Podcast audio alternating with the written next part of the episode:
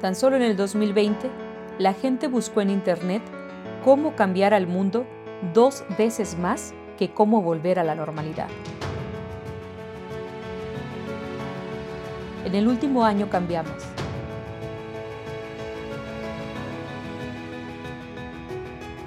Nos enfocamos en adaptarnos. Sabemos que no volveremos a nuestra vida de antes y más que asustarnos, nos emociona porque aquí seguimos.